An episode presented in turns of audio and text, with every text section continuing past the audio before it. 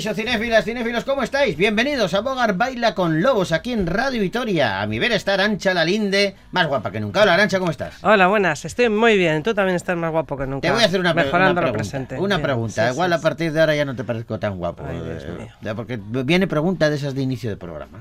Eh, ¿Cuál es? la- Esta es fácil, yo creo, ¿eh? Pero tienes que estrujarte la cabeza, ¿eh? pues. ¿Cuál es la película Sí. con la que más calor has pasado en el cine? ¿Calor? Sí. Pues Piensa en una sí película que que te dé calor. sí que es difícil, la verdad. Hay, ¿eh? Sí, sí, No- sí. no, sí. no, hay películas que te agobian un poco. De, de- sí, dices, "Ah, sí, sí. ¿Qué Bueno, a ver. tiene? Sí, pues eh, alguna de igual de catástrofes, de explosiones o de... No lo sé, ahora mismo no sé, porque como siempre se está tan fresquito en el cine, ahora mismo intento intento a ver quién me, quién me ha hecho pasar sudores y pues alguna de miedo Pues o de no. catástrofes. A mí, a mí. o nueve me semanas lleva- y media, no sé. Eso es otro calor, eso es otro calor. No, no, a mí me llevo más a, a pensar en el desierto. Estas películas que traen Lawrence de Arabia. No, no soy muy yo muy fan yo de Memorias de África, Lorenz de Arabia. Ah, no, Memo- Memo- Memorias de África tampoco, no, pero, pero, no, no, la de, de- además en Memoria, en África estaban más entre la vegetación, la selva y tal. También no, no, yo me voy sí. al desierto. Al desierto puro y del duro. Sáhara, sí, Ujú. estas películas en, eh, en que se queda uno abandonado ahí y tal, y estás tú y, ay, y, y está se te viendo queda la boca seca viéndolo. Sí, ¿eh? y está viendo un espejismo que es un oasis y Algo parecido, Sí, algo ¿no? parecido. Bueno. Pues nada, pues es una pregunta para empezar el programa, ¿no? Pues nada, una buena pregunta. Ahora que cada uno piense en la suya, en la que le ha provocado más sofocos Es de para, cualquier tipo. es para, para hacer reflexionar a la audiencia. Claro. Damas y caballeros, bienvenidos a Bogar Baila con Lobos.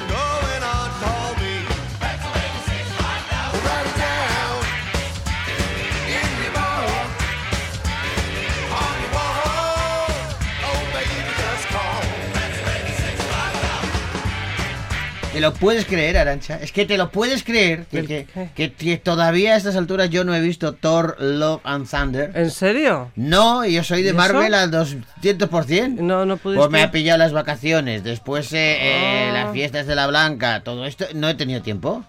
Eh, no, entonces, claro, es además, raro, ¿eh? con el agravante, Sí. o sea, sabes que a mí las pelis de Marvel, vamos, soy fiel, no, sí, vamos, soy- devoto. Sí, devoto. Bueno, Fiel devoto. Pues Las eh, dos eh, cosas. Mi, eh, eh, eh, mi faro espiritual en esta vida, mi amigo Richard, Sí. me ha dicho eh, Thor, Love and Thunder, Mm. lo- la mejor de Marvel que he visto. Ostras, ya estás hecho polvo, claro, porque Claro, no lo has visto. no le he podido rebatir ni nada, pero ¿cómo? Pero me dices eso, no me digas, no me cuentes nada. La voy a ver ya. Claro. La voy a, escapar, la voy a ver ya. Pues de sí. momento, para saciar un poquito mi- mi- mi- mi- mis ganas de, de verla, eh, he pensado que, que mejor que abrir hoy el Sí. programa con la banda sonora. Me parece que fantástico. ojo, es Guns N' Roses Mira. y suena Nivel. durante toda la peli de Thor, Love and Thunder. Ole.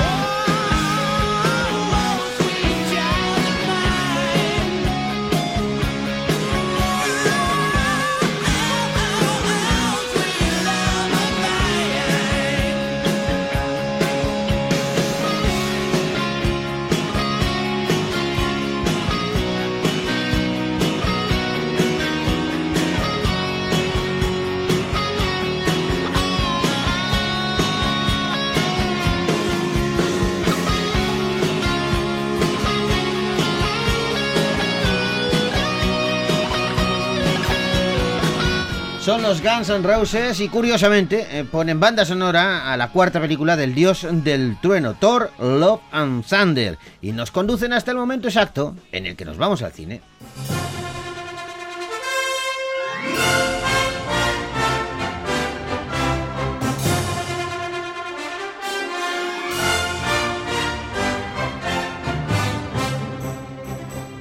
Y vamos a hablaros de una comedia romántica y musical que dirige David Serrano y que lo hace homenajeando las canciones de los hombres G. Se titula Voy a pasármelo bien.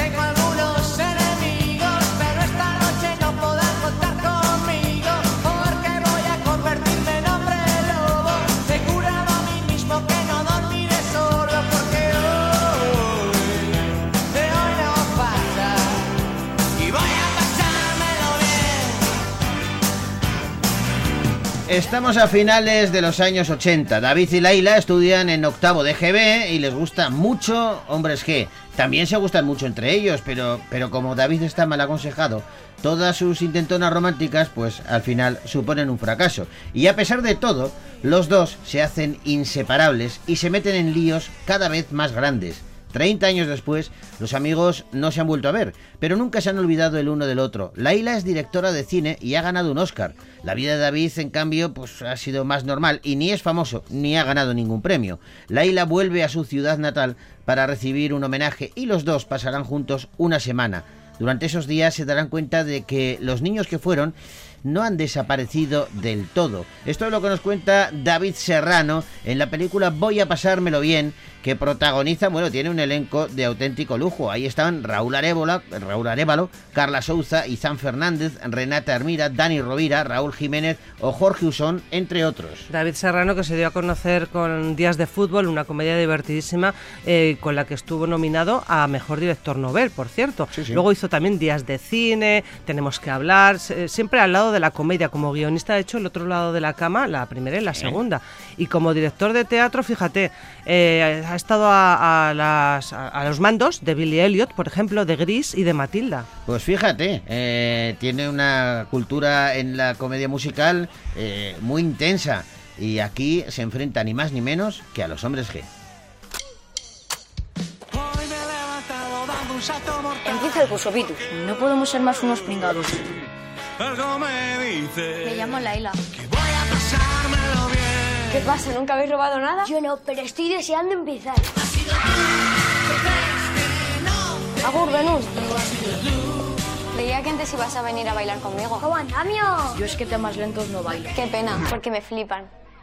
Bueno, a veces sí los bailo. ¿Qué te pasa tan borracho? Estás en nuestro. Llamamos a la policía. Hace falta llamar a nadie. Paco, ¿puedes aguantar aquí un momento tú solo? No. Perfecto, Fer, David, conmigo. Pero que he dicho que no. Amigo, yo soy la policía. Suena de lujo, de lujo, sobre todo para una generación o varias generaciones, yo diría que varias generaciones. Y es que esos temas de hombres G nos han acompañado y ahora son lo- los que ilustran, los que salpican esta historia eh, intergeneracional que dirige David Serrano. David, ¿cómo estás? Muy bien, muy contento, la verdad. Tienes que estar porque, claro, has abordado un proyecto eh, que nos toca el corazoncito a, a muchos espectadores y espectadoras, ¿eh? Sí, bueno, yo la verdad es que estoy contento con el resultado de la película y, y de hecho creo que es la primera vez en toda mi carrera que me he quedado contento. Así que, bueno, por lo menos quiero disfrutar de esa sensación, aunque sea durante unos días. Yo te voy a explicar eh, lo que me pasó a mí, ya no con la peli, sino antes. Eh, yo fui a ver una, una película, otra peli, no me acuerdo cuál era. Sí, la de Santiago Segura, la de... eh, la- la- Sí, la, la de- tercera. La tercera de la. Padre no hay más, padre no hay más que uno, tres. Esa es. Pues de, delante, antes de la peli, eh, echaron un tráiler de Voy a pasármelo bien. Y claro, yo fui a verla con mi hijo que tiene 12 años y en cuanto empezó a sonar en el tráiler la música, a, a mí me llevó la música y yo empecé a cantar. Y, y mi hijo me pegaba, me decía, pero cállate, papá, por favor, que me estás dejando en vergüenza. O sea, era, era una cosa tremenda. Pero es cierto que, eh, eh, claro, eh, cada generación tenemos unas canciones, unos temas que, es inevitable que nos trasladan a la juventud y la peli un poco lo que hace es eso, ¿no? Sí, bueno, la, la peli está hecha también para que la puedan disfrutar chavales como tu hijo Sí, y sí. un poquito más pequeños incluso y, y sus padres cuando les acompañan al cine, ¿no? Es una película hecha para que lo puedan disfrutar, pues eso, varias generaciones. eh, porque a veces me pasa que cuando hacemos cine infantil o para niños, eh, tratamos al espectador infantil un poco como si fuera bobo. Y Sí. no hace falta, Sí, sí. de verdad. Yo, como también he dirigido teatro musical eh, para, bueno, pues para público muy amplio, como, como cuando dirigí Billy Elliot, yo lo veía en el, en el- patio de butacas, se llenaba de chavales que les encantaba ese musical que tenía una parte en la que se hablaba de la huelga de los mineros Sí, del año sí, sí, sí, 84 sí, en Inglaterra, o sea que no Muy puede ser ideológica, más sí, sí. alejado, ¿no? Claro. Y más alejado a lo que a, de lo que a lo que ellos viven. Y pero como la historia era buena y, y se emocionaban con lo que le pasaba al niño y también entendían que la parte del padre era emocionante, no se removían en la butaca nerviosos cuando pasaba algo que no fuera un chaval haciendo el idiota, ¿no? No, Entonces yo, pensé yo he que de se puede hacer una película Sí, digo que yo he de decirte, cuando acabó el tráiler, eh, mi hijo me dijo, yo le dije, un poco para fastidiarle, le dije, pues yo voy a ver esta peli, y él me dijo, pues yo quiero verla contigo. O sea, le- le atrajo, ¿eh? Lo que, lo que, el trocito que estaba viendo, porque claro, él se quedó con la historia de los chavales, que más o menos eran de su edad, un poquito mayores, y lo que tú dices, si la historia es buena, pues eso les atrapa. Y, y yo creo que es bueno también el hecho de eh, meterles a, la- a las nuevas generaciones, a los chavales, eh, ritmos pues que no sean los que ellos eh, escuchan a menudo. Ah, ah, nos pasó también con, con nuestro hijo que eh, eh, vio la película de Queen, eh, eh, Bohemian Rhapsody, Sí. y se enamoró de las canciones de, de Queen, ¿no? Y Sí. bueno, pues yo pues solo por eso dije, merece, merece muchísimo la pena que haya visto la película. Y eso está pasando mucho con, con el grupo, con Hombres G, que en estos últimos años eh, se ha, mm, ha, re- ha reinventado su público de alguna manera. Y tú vas a ver un concierto de Hombres G y te encuentras a muchos chicos muy jóvenes, de 15, 16, 12, 13 años, que ellos mismos dicen, es que no damos crédito que 40 años después de, de que montáramos el grupo venga a vernos gente de 12 y 13 años. Mm. Que es increíble, claro, es, es- eh, eso pasa muy pocas veces, ¿no? Sí, Y fíjate que está pasando también un fenómeno muy curioso, que eh, no sé si sabéis que ahora mismo la serie favorita de muchos adolescentes y sobre todo preadolescentes Sí. es Los Serrano. Sí, sí, bueno, mi hijo se la ha visto re- entera. ¿No ves? Sí, Fíjate, sí. que se está re- está en alguna plataforma y entonces la están viendo y los chicos de mi peli, chicos con los que estoy haciendo también el musical de Matilda, eh, el otro día estuve comiendo con Julia Gutiérrez Cava porque he trabajado con ella, la conozco, bueno, nos llevamos muy bien y me decía Julia que la están parando otra vez por la calle institutos enteros, Sí, como cuando hizo la, la, la, la serie, ¿no? Es increíble y estuve el otro día con Dani Ecija, el creador de la serie, y me decía, Sí. sí, sí, o sea, es impresionante cómo de repente se ha, ha encontrado otra vez otro eh, un nuevo público, una serie como Los Serrano, que es lo que está también pasando con los hombres G. Claro, eh, ahora tienen tantas plataformas eh, que las manejan ellos mismos, además, que, que, que deciden. En, en el caso de, de- Sí. de mi hijo, de pronto yo le esta- vi que estaba viendo Los Serrano y que se lo puso desde el primer capítulo y la seguía eh, eh, correlativamente. Y yo se lo comenté a Dani también y le dije, "Eh, es que es fan de, de tu serie. Es más, me pasó que eh, eh, trajimos, nosotros eh, hacemos el Festival de Televisión de Vitoria y, Sí. y trajimos eh, para otra serie a, a Javier Gutiérrez. Y claro, eh, mi hijo eh, no conocía a ninguno de los actores, presentadores eh, que traíamos porque él ve- ellos ven la televisión de otra manera ahora mismo, ¿no? Claro. Y cuando eh, vi a Javier Gutiérrez le dije, ven, mira, que te voy a presentar a uno de los serranos. Además se lo dije a Javi, le dije, mira, es que mi hijo eh, me voy a poner orgulloso por fin de que por fin conoce a alguien, ¿no? Y la, y la respuesta de mi hijo fue mirarle de arriba abajo. Es que fue muy gracioso. Le mira de arriba abajo a Javier Gutiérrez y me mira a mí y me dice, pero papá, si, si es más pequeño que yo. Dice, Más bajito. Más bajito que yo. Y dice Javier, me mira a mí Javier y dice, pues tu padre Tachenko tampoco es. ¿eh? O sea que, menos mal que Javier es adorable. Pero a los niños, claro, eh, dicen así. Pero es cierto que se está descubriendo. Y en el caso de Hombres G, eh, eh, es necesario, pasa en muchos grupos, porque yo creo que sí que ha pasado, que viven una plenitud absoluta en su creación, como fue el, caso de los Hombres G durante unos años, y luego hay que pasar por una especie de travesía al desierto para redescubrirlos. Bueno, ellos lo que hicieron fue separarse durante casi 10 años eh, por puro agotamiento y necesidad también de parar un poco, porque claro, ellos eh, te cuentan eh, que en 10, 12 años sacaron 10 discos, hacían dos películas, no sé cuántas giras necesitaban parar, y luego se nunca perdieron la relación porque se llevan muy bien entre los cuatro, y luego volvieron a tocar juntos desde hace ya más de 20 años otra vez.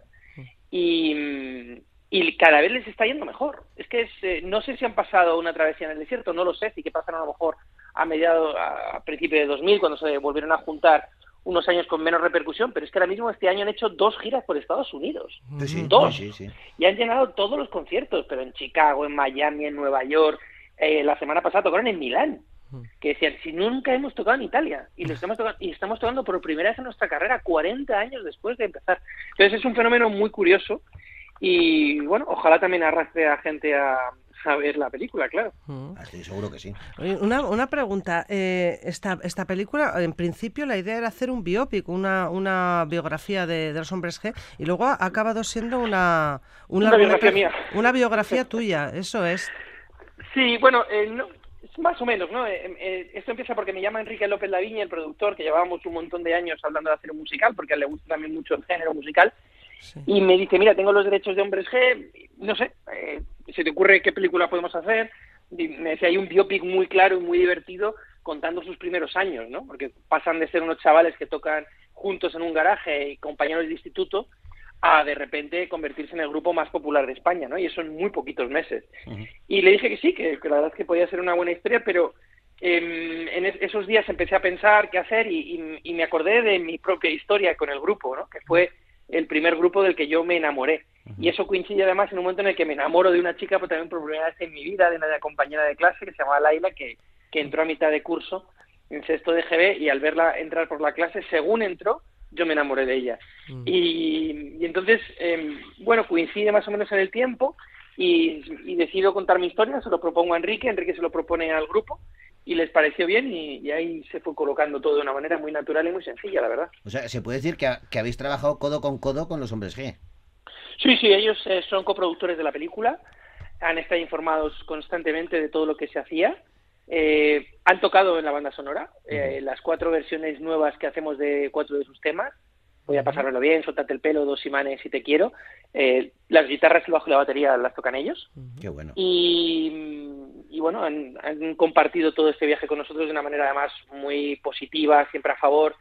Y es que son unos tíos cojonudos, la verdad es que son unos tipos maravillosos. Y es raro encontrarte a gente que haya triunfado tanto y que les haya ido tan bien y que no se les haya ido la cabeza. Y a ellos, les- desde luego, no se les ha ido para nada. Doy fe de ello porque eh, los tuvimos aquí en, en Vitoria, eh, en el festival, pero fíjate además la razón, porque le dábamos un, un premio importante a, a Juan y Medio, al presentador, y Juan y Medio había trabajado con los hombres G, pero de, de como de una especie de Una guardaespaldas. especie de eh, manager o guardaespaldas sí, o acompañante de, sí, gira. sí. o- Y les llamamos para decirle, oye, eh, os vendríais para darle una sorpresa con la idea de decir, bueno, si vienen uno o dos eh, con un canto en los dientes. Y vinieron los cuatro. Sí, y, sí. y vinieron los cuatro, Sí, subieron sí, son, son los cuatro. muy majos. Luego es muy curioso verles trabajar juntos, eh, porque claro, llevan 40 años. Entonces tienen una especie de relación como si fueran hermanos, pero al mismo tiempo con mucho respeto. Eh, no sé, es- la verdad es que ha sido una experiencia muy, muy buena trabajar con, con ellos. Qué bueno. Oye, eh, eh, la película es, como tú decías, para todas las generaciones, eh, para todos los públicos. ¿Cómo, cómo te arreglas tú eh, sabiendo que estás contando una parte de, de tu vida, pero que tienes que salpicarla también con cosas para que eh, contente a una variedad de público tan grande? Bueno, es que esa época de mi vida fue bastante divertida. No, al final es que realmente estoy contando una historia de amor, que de, de la casualidad es que es la mía, ¿no? Sí. También me preguntaban, ¿y, y los chavales ahora de 11, 12 años no, van, no les va a parecer raro una película de final de los 80? Eh, Y yo decía, pero si es que yo veo a, a los chicos que he tenido en Billy Elliot, a los propios actores de la película, que he tenido muchísima relación con ellos, tengo mucha relación con ellos, Ajá. a los niños, y sobre todo niñas con los que haciendo Matilda, y al final podemos estar en 2022, eh, tener todo tipo de redes sociales y un uso del móvil extrañísimo, pero cuando se enamoran hacen las mismas idioteces y sienten lo mismo que sentíamos nosotros. Mm, sí. Claro, es que eso es así, por ahí no pasa el tiempo, No. eso, es, No. eh, eso es tal cual. Eso es entre- de todas Eso es sí, así. sí. Oye, ¿cómo te manejas con, con los peques? Muy bien, la verdad es que desde que empecé a trabajar en, en Billy, Sí. en Billy Elliot, me di cuenta de que me gustaba mucho trabajar con niños. Los niños te permiten hacer procesos de trabajo muy largos. Por ejemplo, yo esta película he estado preparándola casi cinco meses con ellos, ensayando, dándoles clase de canto, de interpretación, de baile. Ajá. Entonces se establece es una relación muy especial con ellos, pero una vez que, que un, un adolescente, un preadolescente confía en ti y sobre todo cuando un preadolescente ve que, que, que a ti él te importa, que lo que le pasa te importa y que le vas a cuidar, eh, tienes a alguien que no puede ser más leal y que va a muerte con todo lo que le propongas y, y no tiene ningún tipo de, de miedo ni de, ni de duda ante lo que le vas a, a pedir, ¿no? Qué bueno, porque claro, eh, eh, es cierto que tú no solamente es trabajar eh, con niños y niñas, pero si- sino además es que eh, les tienes que enseñar a cantar, a hacer coreografías, coreografías que no son fáciles las que aparecen en tu peli. No, y además Ethan, el, el prota, que es el que más baila, ¿no? Eh, no había bailado en su vida. Entonces, eh, bueno, hubo que darle clase de baile. Iker Carrera, el coreógrafo, que es un geniecillo, pues de- eh, le puso una serie de profesores y él también, y con Carla Diego, que es su asistente, eh, pues estuvieron trabajando esos cuatro o cinco meses con él hasta que eh, le ves bailar y parece que lo lleva haciendo toda la vida, ¿no?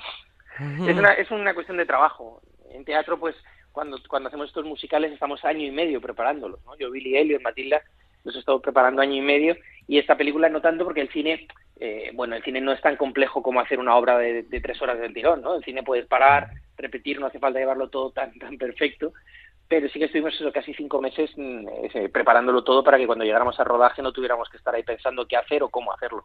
Es muy bueno también el juego que te dan las letras de las canciones de los hombres G, que son muy cercanas, que son muy pegadas a, a la realidad. Eh, Es cierto que han pasado muchos, muchos años, pero es que yo recuerdo que cuando eh, eh, yo era joven, que yo las llevaba en el, en el coche con mis amigos a tope y las cantábamos, bueno, pues, pues, a todas horas, eh, ellos te hablaban de, de, de- de lo que estabas viendo, de Falcon Crest en la tele, de, de- de- yo qué sé, de, las cosas que nos pasaban a diario. Y eso eh, se ha podido Sí, y fue uno de los fue uno de los éxitos del grupo, ¿no? Que hicieron letras eh, que con las que la gente se sentía muy identificado. Desde luego, yo cuando los escuché por primera vez, eh, yo flipé porque de repente encontré a un grupo que yo sentía que me hablaba a mí Ajá. y que me contaba cosas a mí y a mis amigos, ¿no? Entonces yo creo que ese es uno de los principales secretos de, de su éxito, esa cercanía y esa eh, sencillez, que no simpleza, eh, en, en sus composiciones, ¿no? Y, esa, y, esa, y además yo creo que ellos siempre han hecho una música en realidad muy clásica, rock, eh, con mucha referencia a los años 60, Sí. eh, y, y eso también les ha permitido envejecer mejor, porque nunca cambiaron su música siguiendo la moda de la época. No ha sido un grupo que de repente sonaba, se ponía de moda el reggaetón y se ponían a hacer reggaetón, o se ponía de moda el rap y se ponían a cantar rap, o de repente los sintetizadores a finales de los 80 es- eh, intentan encontrar un sonido como tal grupo. No, no. Ellos siempre han tenido su sonido y han sido fieles a eso. Yo creo que eso les ha permitido, por un lado, que la gente los ha identificado como un grupo más auténtico, que ha tenido éxito, pero sin obsesionarse con conseguirlo, y al mismo tiempo ha- les ha permitido tener un sonido más clásico que siempre envejece mejor. Sí, sí, totalmente de acuerdo. Una, mí- una curiosidad tengo antes de, de despedirte, David, aunque no sé si igual es un poco íntimo. La, la, la- Laila de tu infancia, o sea, la real, la, la localizaste con los años? ¿Hablaste con ella? ¿Conseguiste tener Sí. contacto? Sí, sí. Y me costó un montón porque Laila no, no tiene redes sociales. Estuve bastantes semanas buscándola. Al final conseguí el contacto de su hermana. Eh, porque yo me acordaba que tenía una hermana y, y me acordaba de sus dos apellidos, porque en EGB todos nos llamamos con los dos Sí, apellidos, sí, como los sí, árbitros sí. de fútbol, ¿no? Sí, sí. Los árbitros de fútbol siempre se les llama con los dos apellidos, pues en, en EGB siempre nos llamamos con los dos apellidos. Escribí a la hermana, la hermana me puso en contacto con ella y, y lo que hicimos fue, tu- tuvimos dos conversaciones por teléfono muy largas, porque estábamos en pleno confinamiento además, y muy, muy, muy, muy especiales y muy emotivas para mí, porque yo llevaba 33 años sin saber nada de ella. Mm. Y la verdad es que fue muy curioso comprobar cómo ella tenía recuerdos que yo no tenía, yo tenía otros que ella no tenía. y hablaba, ¿no te acuerdas de un día que fuimos a tomarnos un helado, que ibas con tu hermano en el carrito, que nos lo llevamos? Digo, ese día no me acuerdo. Y dije, ¿no te acuerdas cómo fue nuestra despedida? Entonces eh, fue como muy, muy, muy especial, la verdad, las dos conversaciones. Qué bonito, qué y bonito. qué bonito, sí. Pues fíjate, te voy a despedir diciéndome que eh, has logrado eh, revolucionar un poco a- a- al público. A mí hoy me han puesto un tuit, un amigo mío de, de Madrid, que me pone, pone, sé que tengo algunos enemigos, pero esta noche no podrán contar No conmigo. podrán contar conmigo. Porque hoy voy a pasármelo bien. Y pone, el, si lo lees se entiende mejor. Seguro que Joseba Fiestra sabe de lo que hablo. Yo le he contestado que de acuerdo en todo, salvo lo de levantarme con un salto mortal que lo estoy dejando poco a poco. todo lo demás, eh, a tope con ello. Y a pasarlo bien al cine, a ver esta película de David Serrano con las canciones de Hombres G, con un reparto espectacular para todas las edades. Y que nosotros recomendamos. Y a David, pues que, que te mandamos un abrazo enorme. Eh, y te damos las gracias por esta- estos minutos. Muchas gracias a vosotros. Un, abrazo, grande. Hasta otro día. Un abrazo fuerte, gracias. Adiós.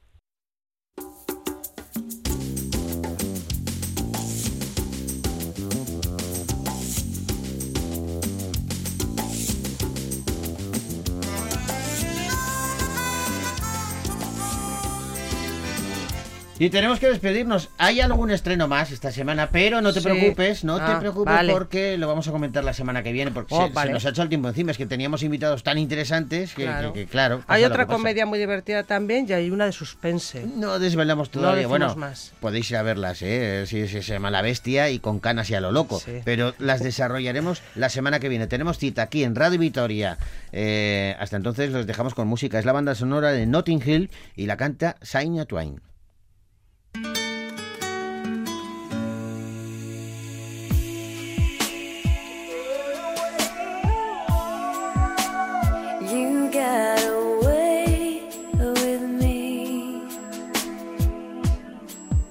Somehow you got me to believe in everything that I could be. I gotta say.